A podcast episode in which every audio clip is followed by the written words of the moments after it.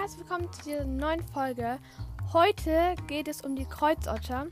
Und es ist nicht nur ein neues Tier, sondern wir haben auch einen Special Guest. Und zwar, wir nennen sie jetzt einfach mal Marie. Und ich bin übrigens jetzt Clara. Und ich bin Caro. Damit es einfach einfacher ist. Und ja, wir lassen jetzt mal Marie sich vorstellen.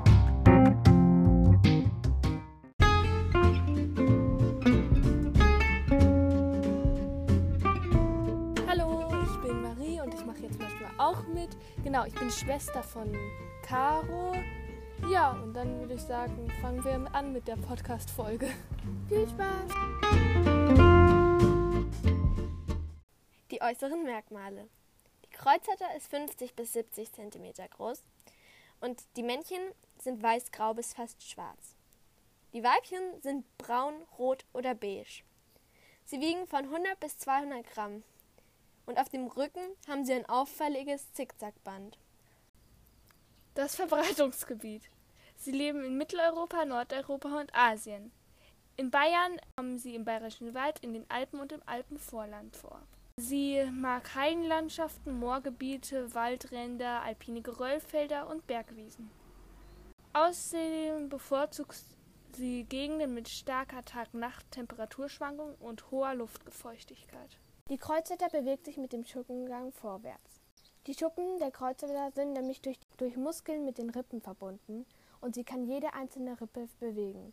Indem sie diese bewegt, bewegen sich auch die Schuppen. Dadurch entsteht der Schuppengang, was wir alle als Schlängeln bezeichnen. Der Beutefang. Zuerst lauert die Kreuzotter reglos im Gras. Dann schnellt sie vor, reißt ihr Maul auf, wodurch sie zwei Giftzähne ausklappt und beißt das Tier. Dadurch stirbt das Tier oder es wird geschwächt und kann nicht weglaufen.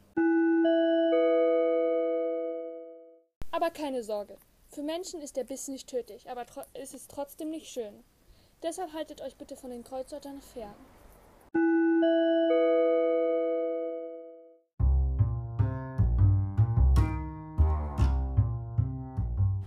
Das war es jetzt auch leider wieder schon mit dieser Folge. Ich hoffe, euch hat sie gefallen. Deshalb sagen wir auch jetzt schon Tschüss!